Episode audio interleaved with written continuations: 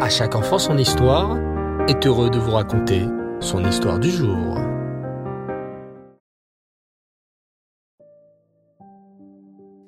Erev Tov les enfants, bonsoir. Vous allez bien? Baou Prachem. Comme promis ce soir, nous débutons notre nouvelle rubrique, les sages du Talmud. Et j'ai décidé par... Mais oui, je vous l'avais déjà dit la semaine dernière. Par Shimon Hatzadik. Shimon était un Kohen Gadol qui a servi au temps du deuxième Beth Amikdash pendant 50 ans. Et oui, les enfants, il a eu la chance de servir longtemps Hachem. C'était un homme très kadosh, très pur, avec énormément de shamaim. Mais savez-vous en quoi d'autre il était remarquable? Installez-vous confortablement et écoutez. Pendant le service du deuxième Beth Amikdash, au temps où Shimon Hatzadik était Kohen Gadol, le monde se faisait conquérir par les Grecs. Et le prince grec, Alexandre le Grand, avait déjà conquis une très grande partie du monde. Les Babyloniens, l'Europe, et voilà qu'il s'approchait d'Eret Israël avec sa grande armée. Cependant, des ennemis du peuple d'Israël allèrent le voir. Ceux-ci s'appelaient les Samaritains, et ils dirent au roi, Majesté, nous savons que vous allez attaquer la ville de Yerushalayim. Permettez-nous de détruire nous-mêmes la ville, ainsi que ses habitants juifs. De toute façon, ils ne réfléchissent pas comme nous, et au contraire, vous méprisent. Ces paroles mirent en colère Alexandre le Grand, qui accepta leur demande.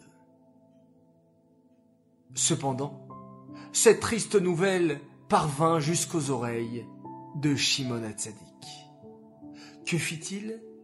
Il se vêtit de ses habits de Kohen Gadol, appela plusieurs grands tzadikim de Yerushalayim, chacun prit un grand flambeau allumé, et ils marchèrent en défilé toute la nuit pour aller à la rencontre de l'empereur qui se rendait à Yerushalayim avec ses gardes. Au matin, ils se trouvèrent face à face avec lui. Ses courtisans lui dirent Voici les Juifs qui se sont révoltés contre vous. Mais en voyant Shimon Hatzadik, Alexandre le Grand s'empressa de descendre de son carrosse et de se prosterner devant lui. Stupéfait, ses serviteurs lui demandèrent Un grand roi comme vous se prosterne-t-il devant des Juifs? Il leur répondit J'ai vu le visage de cet homme-là pendant que j'étais en train de faire la guerre. C'est grâce à cette vision que j'ai pu triompher de mes ennemis. À chaque fois que j'avais une bataille importante, la veille de la guerre, dans mon sommeil, je voyais le visage de cet homme et je savais alors que je gagnerais. Puis, se tournant vers Shimon Hatzadik et ses compagnons, il leur demanda pourquoi ils étaient venus à sa rencontre.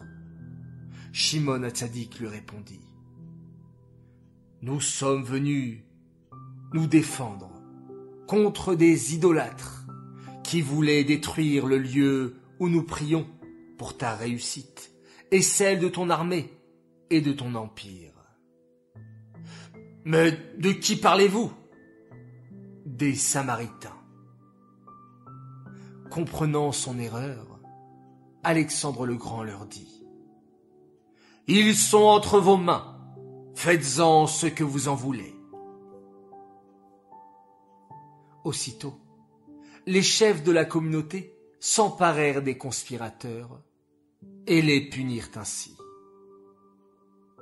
Voilà la grandeur de Shimon Hatzadik.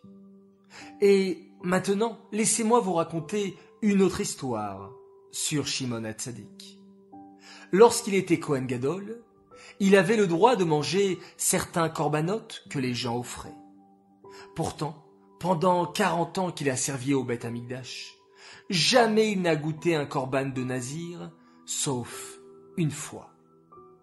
Un nazir, les enfants, c'est quelqu'un qui promet pendant un moment de ne pas boire de vin ou de jus de raisin, de ne pas se couper les cheveux et de ne pas se rendre impur. À la fin, il devait se raser la tête et offrir un corban qui serait mangé par lui et le Kohen Gadol. On a demandé à Shimon Hatzadik pourquoi en quarante ans, une seule fois, il avait accepté de manger le corban du nazir et il a répondu ainsi. Écoutez l'histoire de ce nazir et vous comprendrez. Lorsque Chimi est venu chez moi pour offrir un corban, je lui ai demandé pourquoi il avait voulu être nazir, et voici sa réponse. Un jour, mon père m'a demandé d'aller puiser de l'eau. Je l'ai écouté, et en me regardant dans l'eau, je me suis trouvé très beau. J'avais de beaux cheveux, avec de belles boucles blondes, des yeux bleus, une jolie bouche. Et tout à coup, j'ai entendu le Yetzerara qui commençait à me dire de faire des avérotes, à transgresser la Torah. Et là, je me suis rappelé que ce n'était pas possible, puisque ce monde ne m'appartient pas. Il est à Hachem. Et j'ai donc répondu au Yetzerara. Racha, comment puis-je faire des avérotes alors que ce monde n'est même pas à moi? Je dois faire la volonté d'Hachem. J'ai aussitôt fait le vœu de Nazir pour pouvoir me raser la tête et ne pas avoir d'orgueil, car n'oublions pas que nous sommes dans ce monde pour faire uniquement la volonté d'Hachem, pour faire des mitzvot. C'est à ce moment-là que Shimon Tzadik accepta de manger avec lui le korban. Voilà les enfants, deux belles histoires sur notre premier sage du Talmud, Shimon Hatzadik, j'espère que vous avez apprécié. Cette histoire est dédiée l'Elohim Nishmat, Meir Ben Shlomo, à la Shalom. Voilà, très chers enfants, je vous souhaite à tous une bonne nuit, de bonnes vacances, faites de beaux rêves, reposez-vous bien. Et on se retrouve demain, Bezrat Hashem. On se quitte bien sûr en faisant une nouvelle fois un magnifique schéma Israël.